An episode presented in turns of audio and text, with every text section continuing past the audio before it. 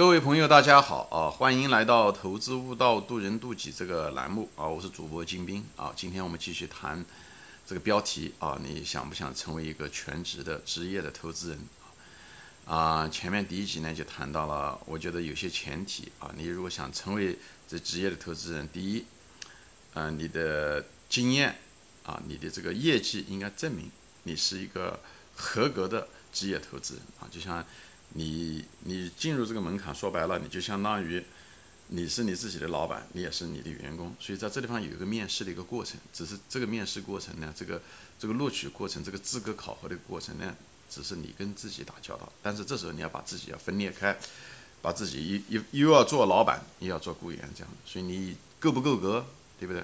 你在最近这一次的牛熊市转换中，年平均回报率有没有超过百分之十？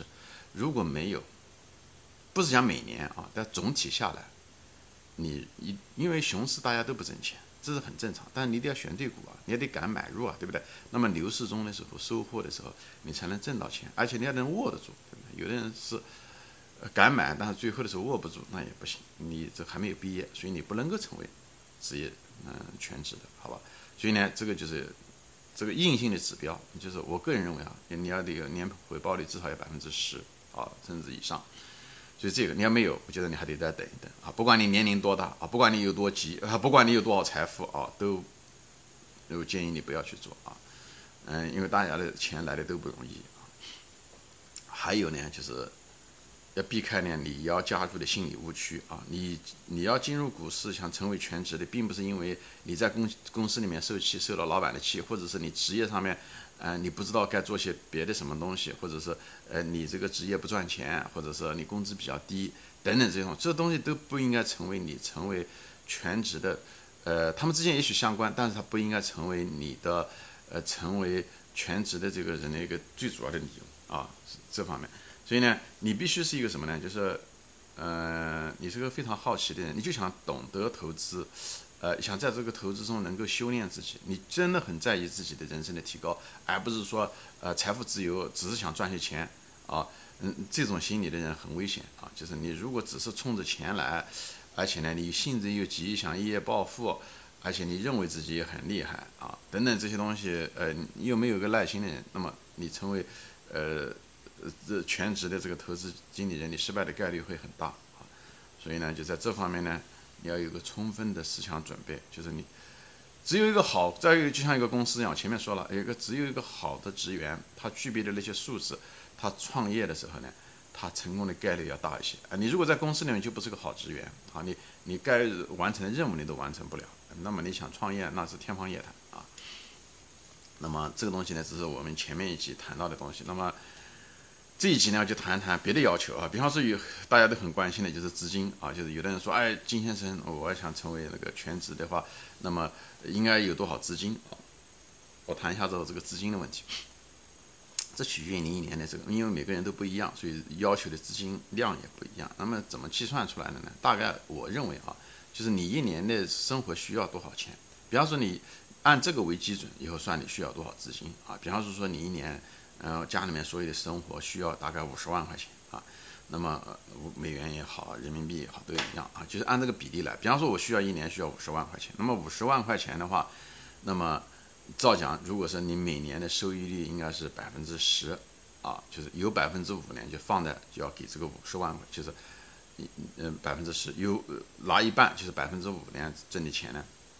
呃，给这个家里面用，那剩下的这百分之五呢，那留下来就留存在你的账号上，你这样的雪球才能越滚越大。否则的话，你每年如果拿的钱只能够给家里面养家糊口，那么你跑不过通货膨胀了。那你现在如果有若干，对吧？比方说有有五百万，那么二十年以后的五百万可能只值五十万了。所以呢，在这个地方就是为什么你拿百分之五，对吧？能够承担你这个这一年的费用。比方说你一年是五十万块钱，需要五十万块钱的家庭的开支的话。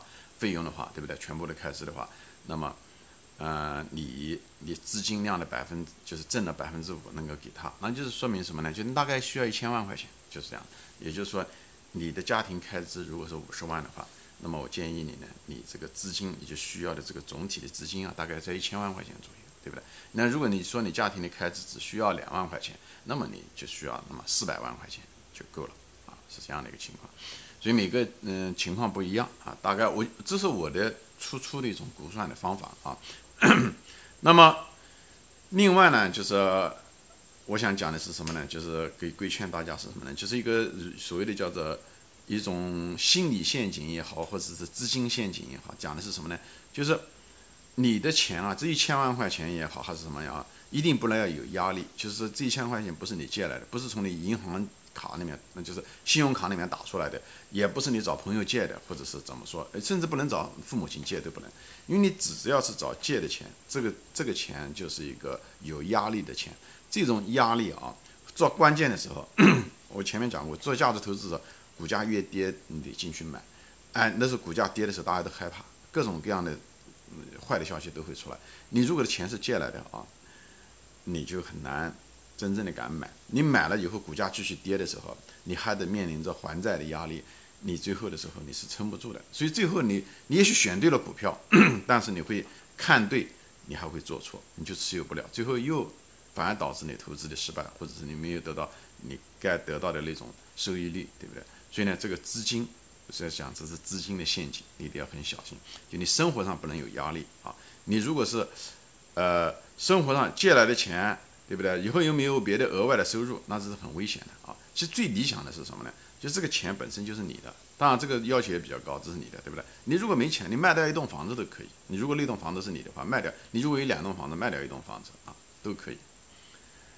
啊，你把那个钱拿了去。你如果实在没有，那你只有老老实实的工作。所以呢，就是一个你的本身的资金不能有压力，第二个你生活不能有压力，就是说尽量的压力越少越好。比方说说你有这个钱，同时你还有一份工作，其实是最理想的。这哪怕这份工作或者你太太有份工作，就是像家里面一直有钱进来，你股市上那一个月或者那半年，那甚至那一年都挣没有挣到钱都没有关系。这样的话，你就敢于在熊市中的时候买入，以后持有，甚至下跌的时候你还敢于买。下跌敢于买这些东西，是因为你资金上没有压力。以后你握住了以后，哪怕不赚钱，因为有的时候这个熊市的春天，熊市就是投资的春天。但是熊市的时候，当时情绪上是很不好的，股价是不涨的，所以你那时候每个月可能是不挣钱的，这是再正常不过。所以你要敢能够忍受住那种煎熬，而且你如果生活着，比方说说啊，下个月孩子就得要交学费了，或者是什么东西的，或者是房贷要那个，那你是拿不住钱的。你只有卖股票，那个股票。可是总之前你把它卖掉了，所以我这就说为什么资金不能有压力，本身你的做股票的钱不能有压力，还有一个你的生活不能有压力啊，这两个东西都不能有压力，这是两个客观的东西。还有第三个东西呢，不能有压力是什么呢？你不要在目标上面人为的设置一个目标啊，就比方说哦，我每个月得得要挣，我虽然讲。市盈率就是就是年化率平均是百分之十，但不是说每年你都要拿百分之十，因为股市是波动的，它前面是熊市，后面才是牛市，你可能那几年都不挣钱，所以你做好这种充分的心理准备，你不能够指望说哦，我们平均是每年是百分之十，是不是每年都要求百分之十啊？那这这不是这样子的啊，这个东西，所以你不要犯那种幼稚病，就是那种机械式的那种想法。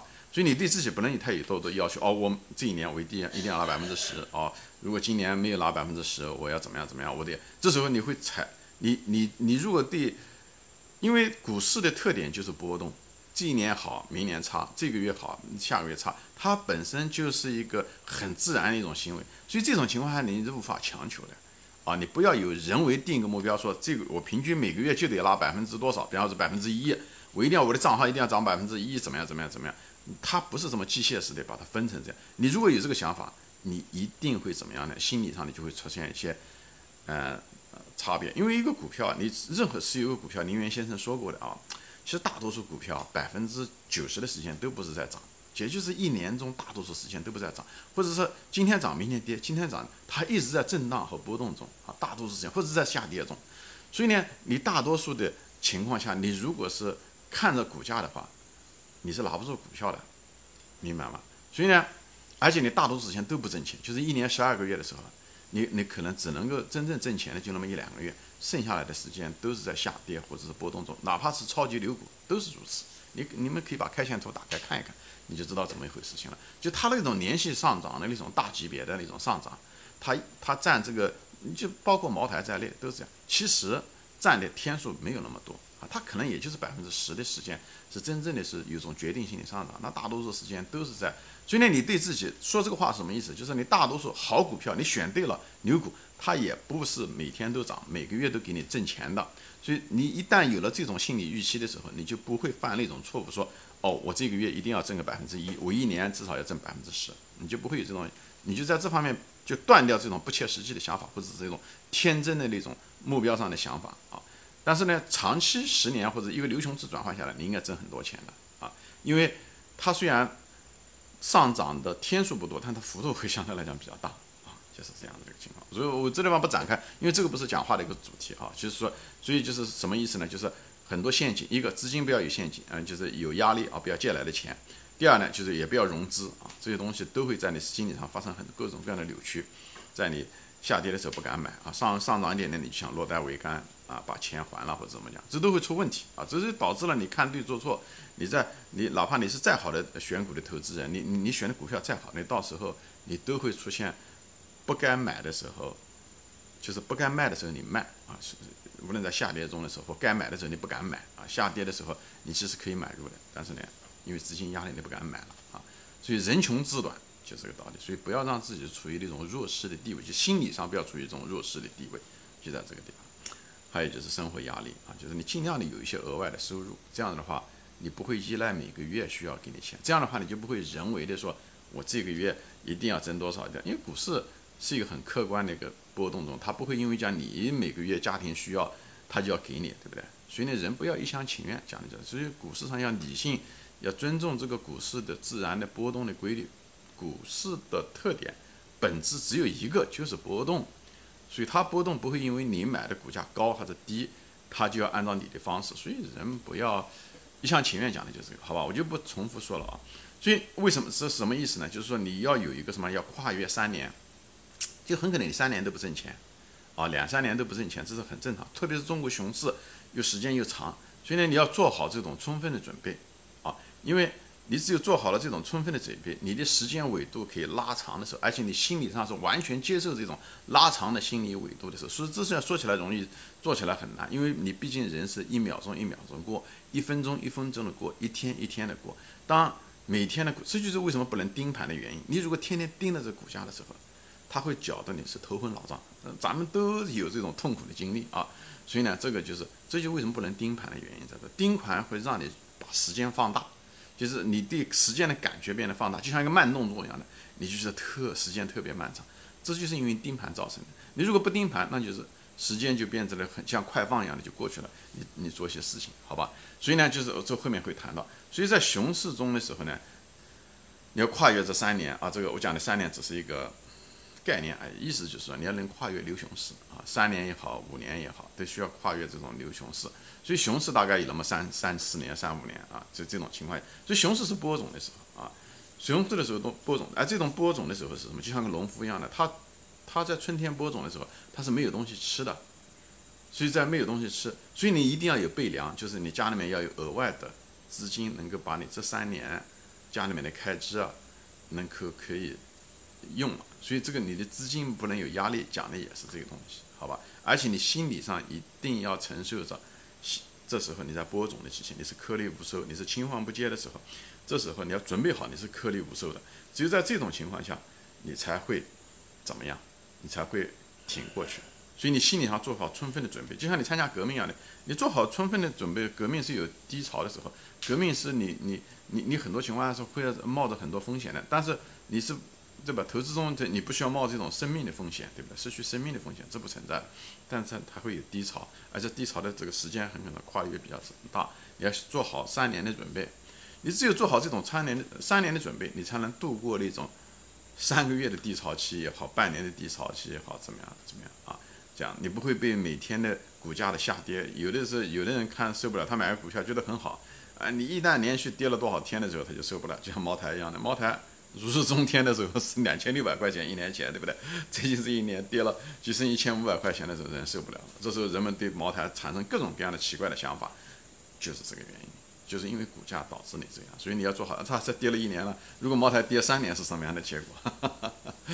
很难想象啊！就是是这个都是什么？茅台还是那个茅台，那公司还是那个公司，对不对？只是你变了啊，所以呢，就是这个是另外一方面，就是你的这个你要避开这些压力的陷阱、资金的陷阱、生活平时收入陷阱。所以你还有就是什么？不要人为的设置一些目标，还有个做好充分的时间的陷阱，就是时间的压力啊！你要你要准备好三年都是颗粒无收，三年都是熊市，你只是在播种，播种的时候是没东西吃的。所以家里面一定要有余粮，一定要有备粮，好吧？心理上做好充分的准备。股市上面你是不挣钱的，你的责任就是要选到好股票，价格低的时候把它买进去，买进去就把它拿拿住了，别把它放掉了。价格越低，如果还剩余钱就再买，但前提是一定要是个好公司。所以你要不断的，重点是研究好公司，对不对？那股价嗯天天嗯波动，你就不用管它，你就看都不用看。偶尔看一下子是它股价跌得很猛的时候，又跌了。你以前的像像分仓买入，对不对？你买的比方说是这个股票是十块钱，对不对？你觉得已经在安全边际以下了，它跌到六块钱的时候，你再加，对不对？你不能讲十块钱跌到就剩九块钱的时候，你就突然之间把钱都放进去了，就尽量把位置把它拉开一点。它跑上去就跑上去了，你你也没办法啊，就是这样。这样子的话，你敢于抄底，以后呢，它跌下来呢，你也敢于买。这我在别的节目中也都谈到过。所以熊市是中，特别是中国的熊市是牛短熊长，所以你要做好充分的准备，啊，充分的心理准备。所以这就是为什么做一个职业投资人，你一定要经历过这种牛熊市的转换，而且是赚了钱的。所以大多数的成为职业嗯嗯那个投资人的时候，你一定经过一一一辈子经过几轮牛熊市的转换。开始的时候你是懵懵懂懂，什么都不知道，所以熊市的时候你会害怕，你觉得。呃，不可能再涨牛市了。以后牛市来了，就哦，你就知道了。哦，原来牛市可以挣钱。所以下一轮这一轮过去，很可能都是十年的事情了。有下一次熊市来的时候，哎，你有机会进入。那这时候希望你能够不要不要犯上一次的错误，不要害怕。哎，但有的人还是不行，那又是十年过去了，因为你没种种子嘛，就像庄稼一样的。这一年该春天到的时候，第二年春天到，你应该种了，你又没种，或者是种了以后呢？春天还没到，夏天的时候呢，你就拔苗助长，就把它拔了，这个果实也没结结好，就是所以这个做职业投资人并不容易，在股市上不能够成功并不容易。一个就是你要得交学费，第二个你能不能够很快的纠错，就是第二季来的时候你能不能纠错？你如果能够挺过去纠错，知道了，你一旦成功了，你基本上很难失败，除非你贪心做杠杆啊乱七八糟的，否则的话你就懂了。所以这个地方有一个这样的过程，当然大家一定要有耐心的去。经历这个过程，所以一个纠错的过程很重要。还有一个就是要耐心，不要有做压力，因为压力会导致你变形。就像体育比赛一样的，像中国足球队在训练的时候好得很呀，对不对？传球呀，各方面好的很。但一旦比赛的时候，人家有速度，人家有底，就是那种抗，呃，无论是速度也好，强度也好，这时候他所有的训练的，他所有的理念，所有的东西都会变形。变形的结果就他球就踢不好。呃，投资中也是如此，就是你的资金不能有压力。